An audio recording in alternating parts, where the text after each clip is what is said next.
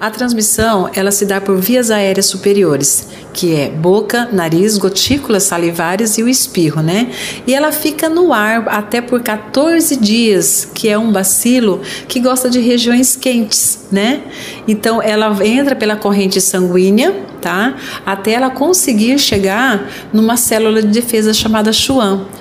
Conseguindo chegar aí, aí ela começa a fazer a sua multiplicação. O sistema nosso, nosso imunológico, ele é capaz de adquirir esse bacilo, o próprio organismo, ele expulsar esse bacilo e a doença não se desenvolver, né?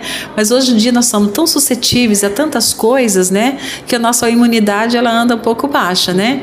Então, ela se multiplicando, vai começar a se desenvolver e esse desenvolvimento que é o problema demora muitos anos para se desenvolver e dar os primeiros sinais e sintomas. Então é uma doença que ela é silenciosa.